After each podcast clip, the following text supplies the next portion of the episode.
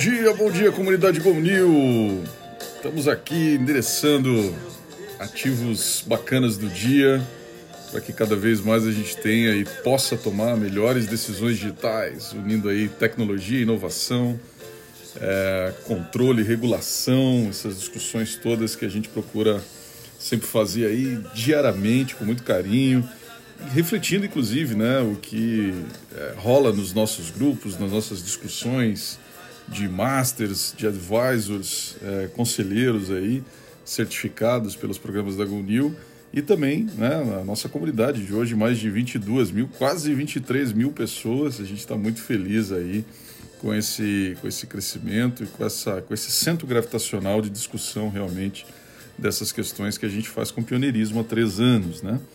Então, legal que você está aqui com a gente, seja ao vivo aqui no Clubhouse ou no Spotify. E a gente começa aqui com Tendo a Lua, do Paralamas, e também com a queridíssima Júlia, minha companheira aqui do dia. Oi, Júlia. Bom dia, pessoal. Bom dia, Anderson. Prazer estar aqui.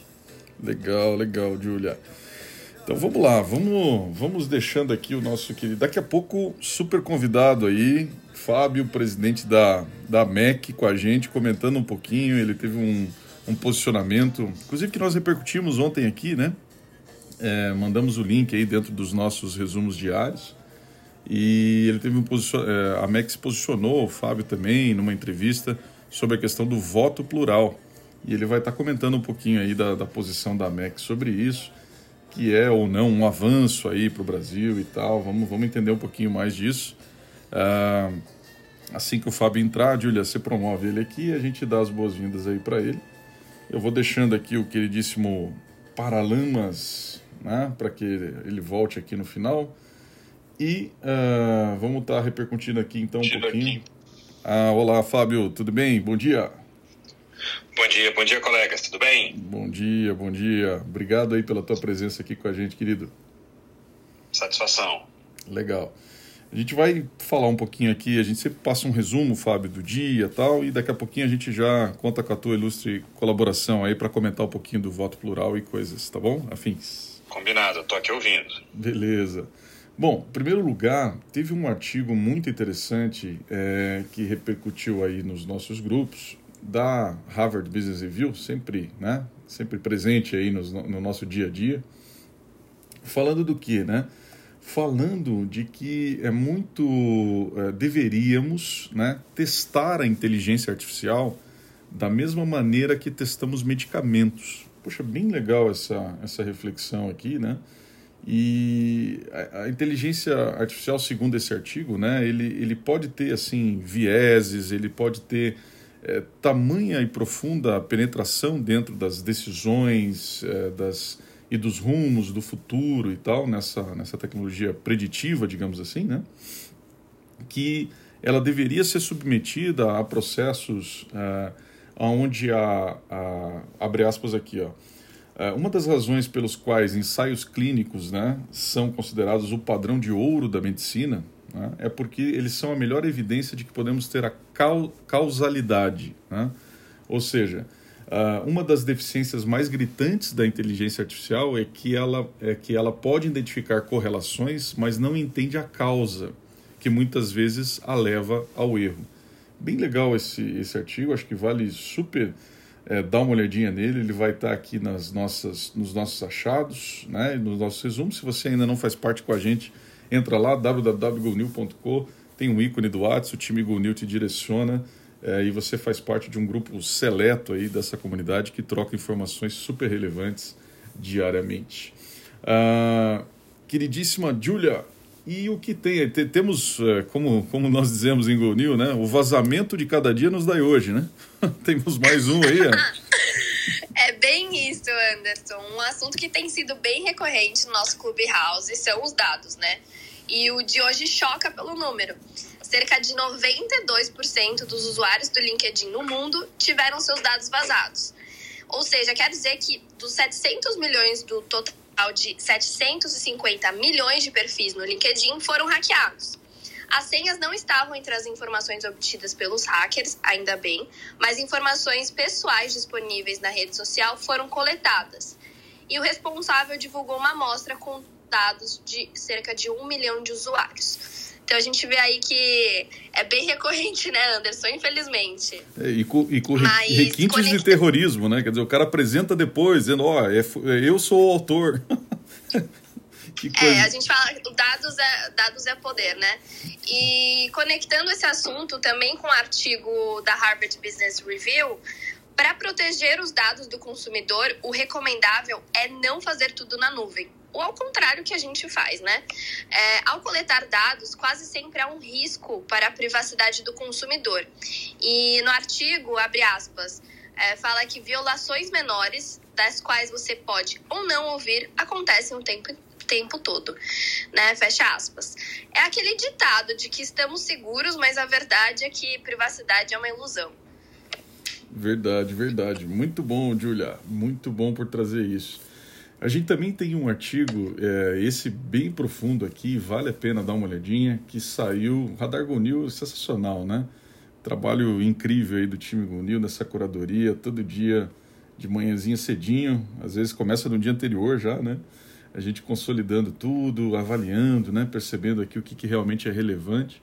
E esse aqui é super relevante, embora é, sempre a gente tenha esse espaço generoso ao contraditório. Então vale vale a gente considerar os espectros, os vieses e tal, mas sempre dentro de uma, de uma elegância, né, ao, ao analisar isso. Então, uma das, das, das, referências importantes de hoje saiu no portal Project Syndicate, que diz o seguinte, ó, o técnico tecno-feudalismo está tomando conta, né? Então, uh, a afirmação de que o capitalismo está sendo derrubado por um novo modo econômico vem na esteira de muitas previsões prematuras da morte do capitalismo.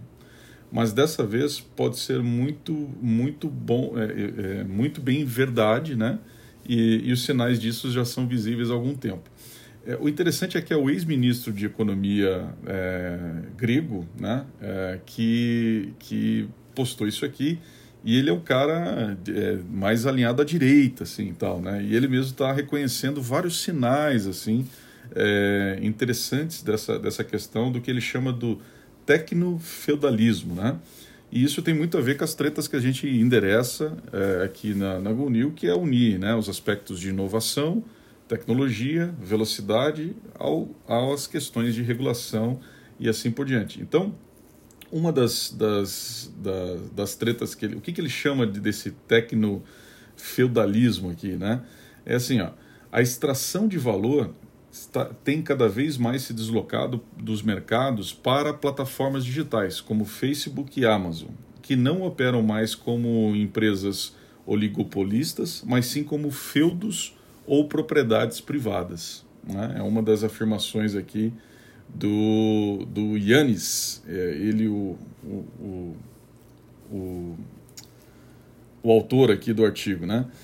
A gente hoje vai ter a, a, presença aqui do Fábio, então nós não vamos a, é, aterrizar tanto aqui, mas vale super a pena dar uma olhadinha, porque ele, ele começa a retratar um pouco desde a da, da crise de 2009, como alguns sinais né, apontam para uma questão do, do, do da, realmente do esgarçamento aí da, é, do capitalismo e tal, e ele associa essa coisa às questões das big techs, das plataformas digitais, nesse, nisso que ele define então como tecnofeudalismo. Muito interessante também esse artigo e vai estar à disposição aí para todos nos nossos resumos e no nosso bom dia.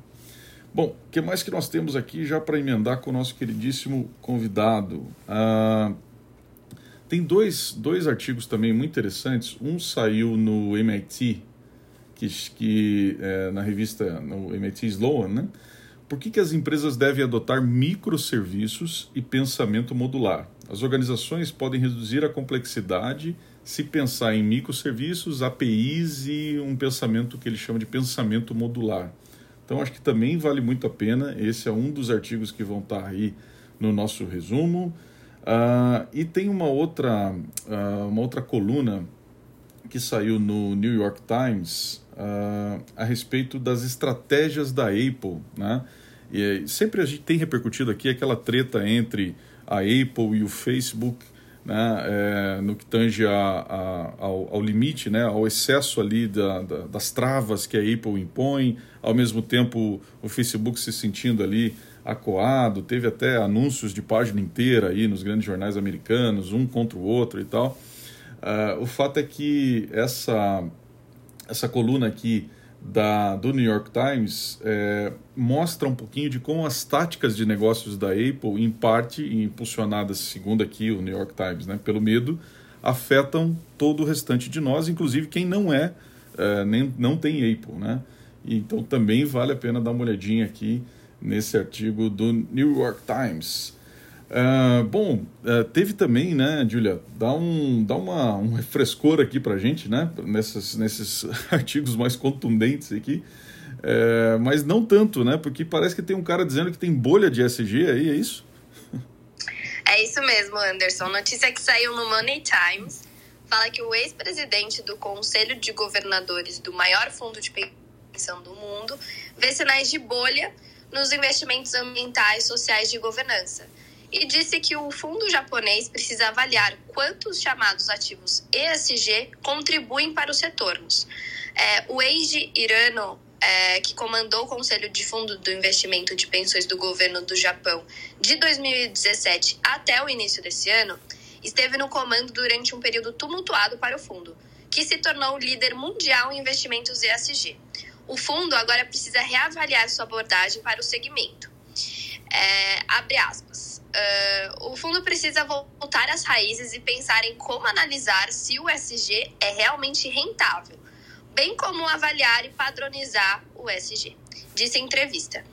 E completando a frase dele, há um pouco de bolha agora e devemos avaliar o que é bom e o que é ruim. Então, fica aí, acho que a reflexão, Anderson, é, de como mesmo as coisas que a gente sempre vem debatendo precisam ser é, repensadas, né? A todo momento. Então a gente vê esse é, claro exemplo disso. É verdade, o cara é, arriscou aí. Hein? Legal. Pessoal, sempre dos nossos grupos também rolam assim artigos, conteúdos muito relevantes e também reportes, né? Desses reportes que a gente sempre recebe no WhatsApp e depois não sabe onde está. Então, lembrando a gente tem um espaço muito generoso e com todo o, o, cuidado com as fontes e as produções intelectuais, né, com a propriedade intelectual, que é um sumário que aponta para as origens, né, mas está lá no nosso site esse sumário. Então, é, apareceu mais um relatório bem legal lá que está.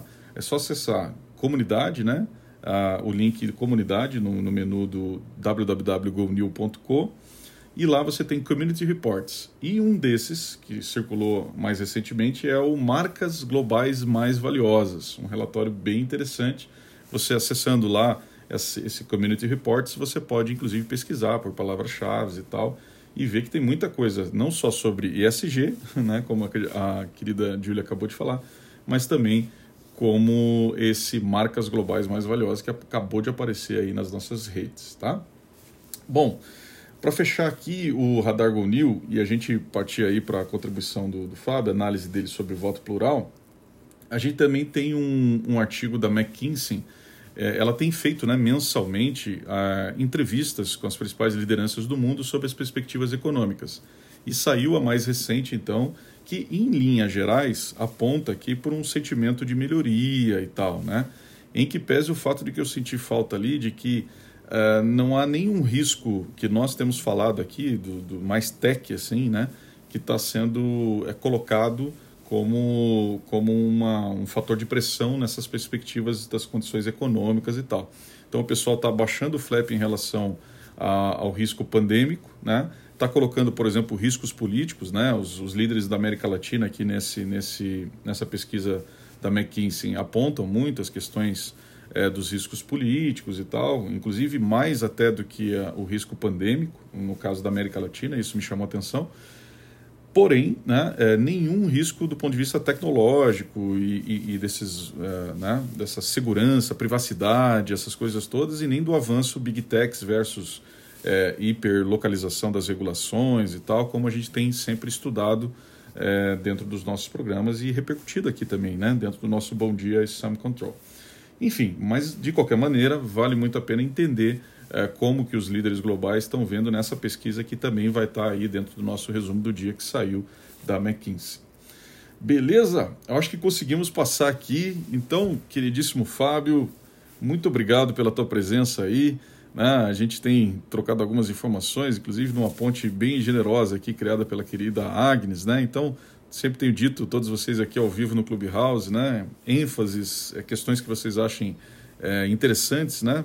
tragam a nós que a gente procura, procura repercutir. E o Fábio generosamente está aqui também para comentar um pouquinho do posicionamento dele sobre essa questão do voto plural.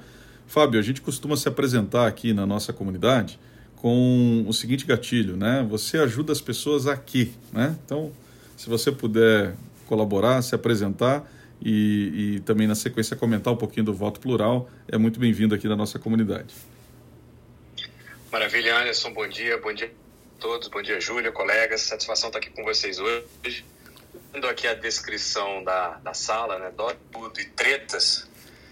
Eu vou esperar que eu fique no primeiro grupo, viu, Anderson? Sensacional. E, e, me diga uma coisa, e, e, mas essa questão do, do voto plural não deixa de ser uma treta, né, Fábio? Como é, que, como é que você vê isso e como é que a MEC tem se posicionado sobre essa questão?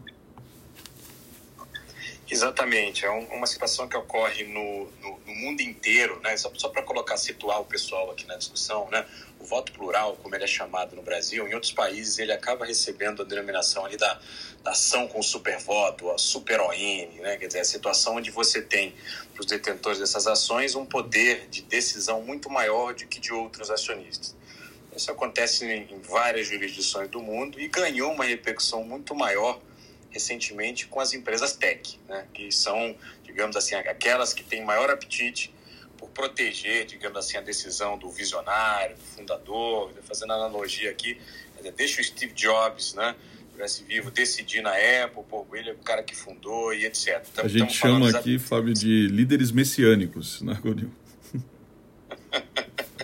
Então, na, nessas seitas aí, eles, é, a visão de, de enfim, de, de, um grupo de pessoas de que eles precisariam ter uma certa uh, poder adicional aqui. Toda vez que a gente fala de poder aqui no mundo da, da governança corporativa, a gente associa com risco. Então, uh, o, o, nosso instrumento de trabalho aqui é o risco. Você perguntou, Fábio, se ajuda as pessoas em quê? Quer dizer, a MEC é, é um think tank de governança corporativa que ajuda os mercados aqui com, geralmente, é, visão de, de, proteção de investidores, um contraponto de leitura de risco, ajudando aqui no equilíbrio do mercado de capitais. É isso que a gente tem feito aqui antes. Que legal, que legal.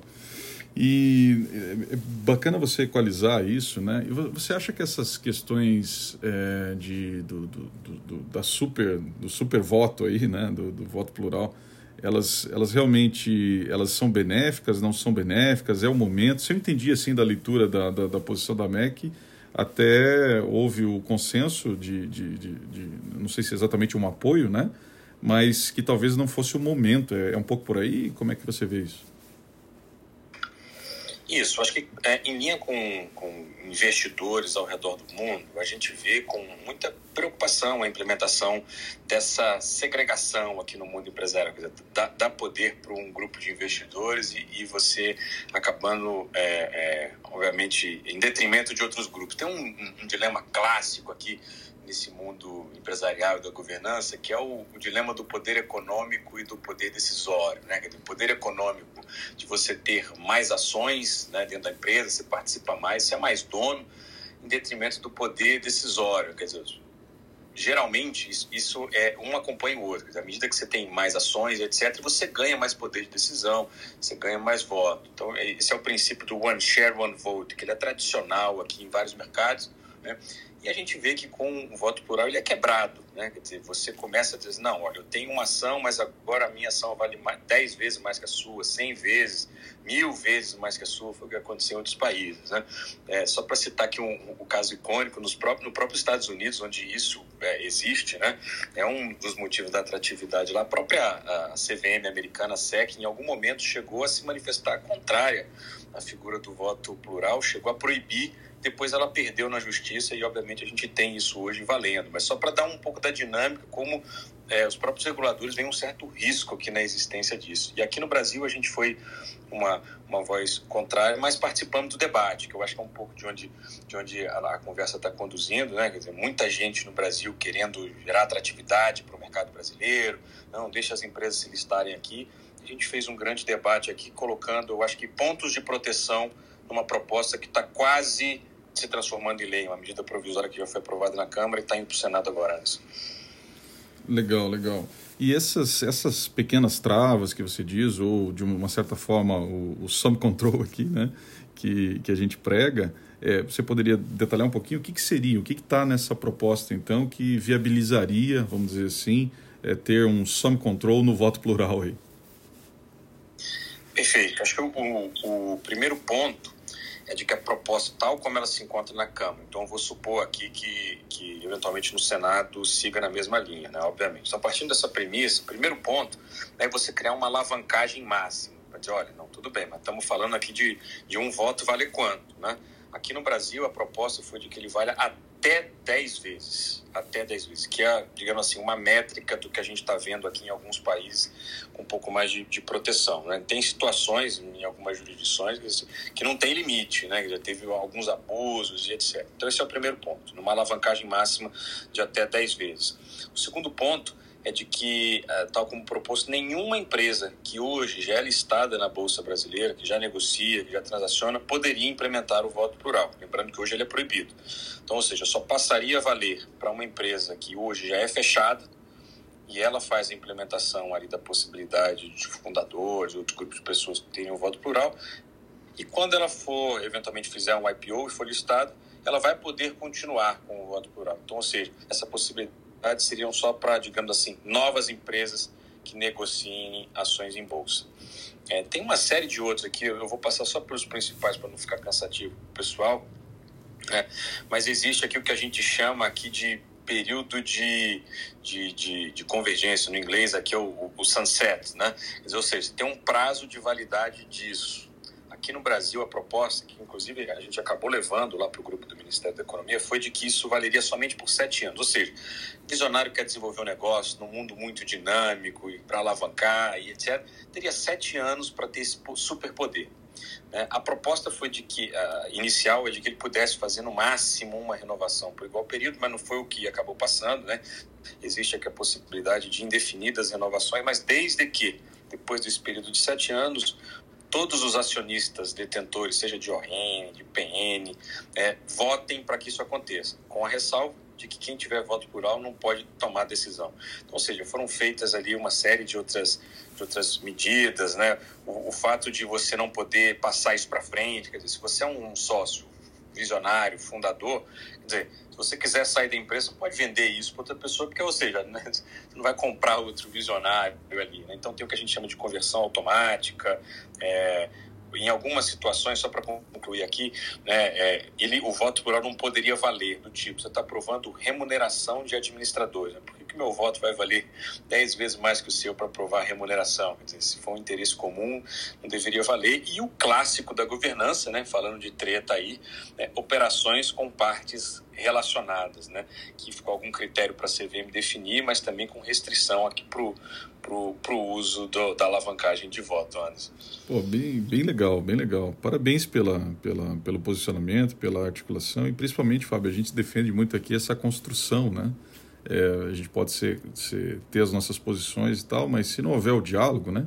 E a gente não puder aí, é, nós não vamos construir esse sum control mesmo que a gente prega aqui. Então, muito bom, parabéns. Pessoal, quem está ao vivo aqui no Clubhouse, se tiver algum ponto, alguma, algum, algo a, a perguntar aqui para o nosso querido convidado, Fábio, por favor, pode ficar à vontade. É, nós temos aí, fala Gabriel. Opa, bom dia pessoal. Fábio, obrigado aí pela, pela sua presença. É, a gente vê muito essa discussão do ponto de vista do, do empreendedor, do visionário, né? Como você falou. E o que, que o investidor acha isso? Porque, já dando spoiler, eu acho que voto plural é um nó tático em cima da governança, né? Para desmontar totalmente qualquer objetivo que a governança tenha, exatamente de dar um poder para o minoritário. Né? A governança existe para isso, não é para dar poder para o majoritário. É, como é que os investidores veem isso? Quer dizer, qual é o interesse que o investidor tem de botar dinheiro num negócio que ele sabe que tem um cara ali com um voto plural que vale dez vezes mais do que ele?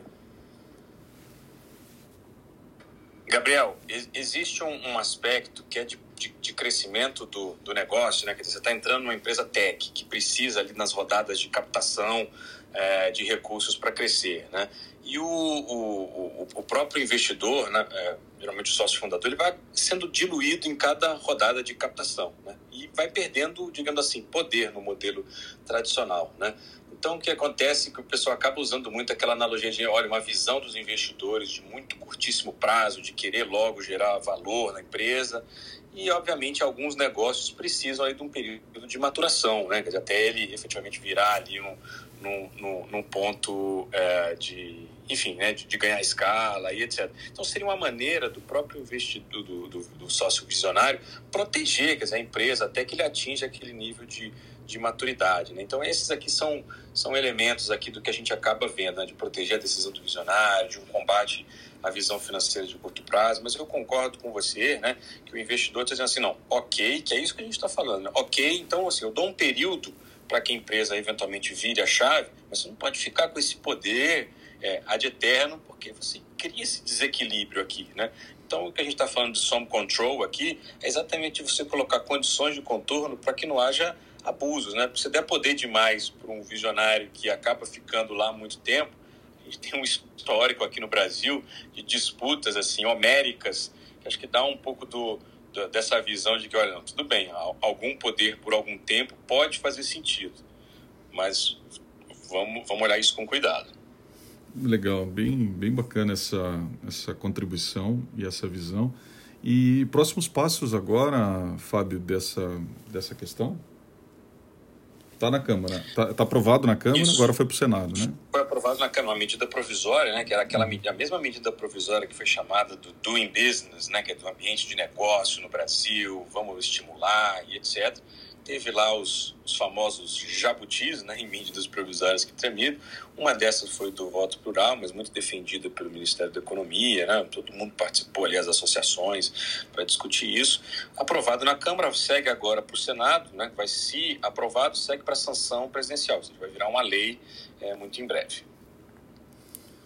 Legal, legal. Muito bom, muito bom. Puxa, super agradecer você. A gente tem aqui ó, essa, essa, esse nosso programa diário, podcast, a gente reverbera não só aqui no Clubhouse, mas também no Spotify.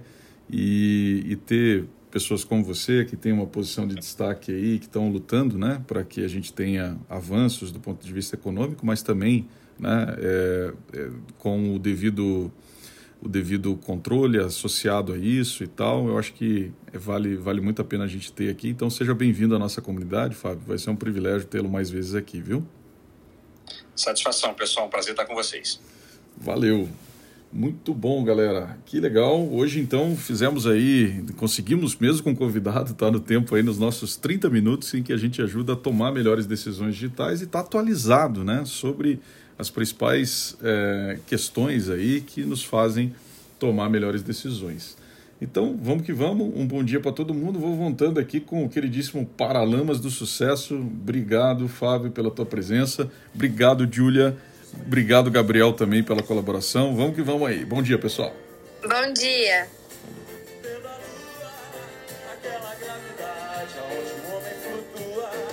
Merecia visita